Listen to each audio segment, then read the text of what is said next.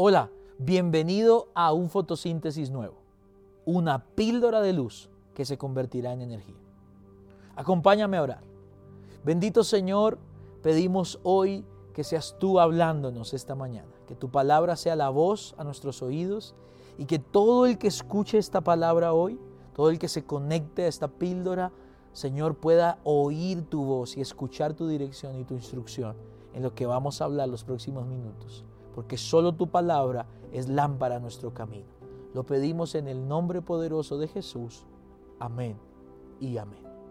Hoy quiero que podamos eh, hablar de una de esas promesas grandiosas, de una de esas inmensas promesas de Jesús en su sermón más importante, el sermón de las bienaventuranzas. Los estudiosos dicen que quizás este es el compendio de la interpretación correcta de la ley, donde Jesús le dio correcta perspectiva a la ley de Dios. Las bienaventuranzas muy conocidas incluyen beneficios, si lo queremos poner de esa manera, para aquellos que aprendemos a vivir bajo los principios de Dios a través de Jesús. Y Jesús usa algo que me llama a mí mucho la atención. Mateo capítulo 5, verso 11 y 12. Dice, bienaventurados sois cuando por mi causa los vituperen y los persigan y digan toda clase de mal contra vosotros mintiendo. Gozaos y alegraos, porque vuestro galardón es grande en los cielos. Esta bienaventuranza tiene una esencia especial. Déjame si la podemos partir en tres partes importantes para sacar el jugo de la palabra, para poder extraer esa píldora de luz para nosotros hoy. Lo primero que dice es bienaventurados. Palabra maravillosa, siete veces feliz, plenamente dichoso, completamente feliz, verdaderamente gozoso. Es una palabra que expresa un gozo completo, es una palabra que expresa una felicidad verdadera. Bienaventurados. Es decir, que Jesús lo que nos va a decir después de la palabra bienaventurados es lo que nos garantiza que ese gozo completo, que esa felicidad completa, que ese gozo verdadero llegue a nuestras vidas. Pero ahora viene la segunda parte, metida en la mitad, un poco contradictoria.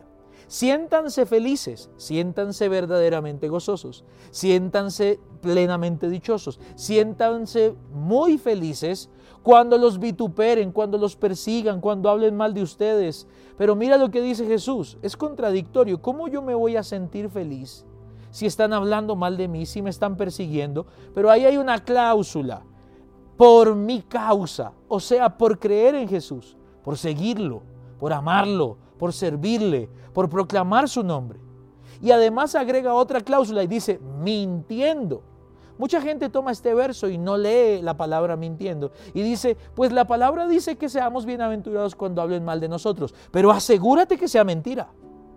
Asegúrate que no sea cierto, porque si es cierto, no hay ninguna razón para que te moleste, es una verdad. Eh, pueden estar diciendo algo negativo de ti, pero lo preocupante es que sea cierto o que no sea cierto. Ahora Jesús dice, si es por mi causa y están mintiendo, siéntanse felices. La pregunta es ¿por qué? Y por eso el episodio de hoy se llama indestructible. Porque el gozo nuestro no está depositado aquí, nuestra alegría está arriba.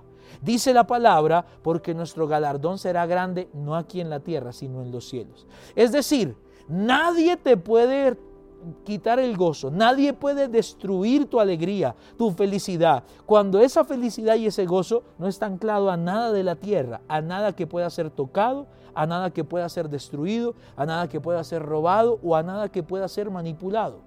Lo que nos está diciendo Jesús es que tenemos que empezar a tener la costumbre de que nuestro gozo mayor esté anclado arriba, a las cosas de Dios, a lo espiritual, a como decía Jesús, los tesoros que no puede dañar ni la polilla ni el orín.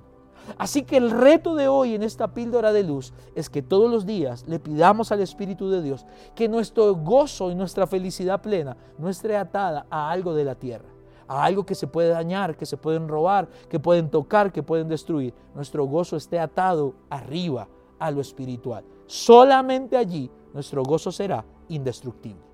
Esa fue la píldora de luz de hoy y nos vemos mañana en un nuevo fotosíntesis.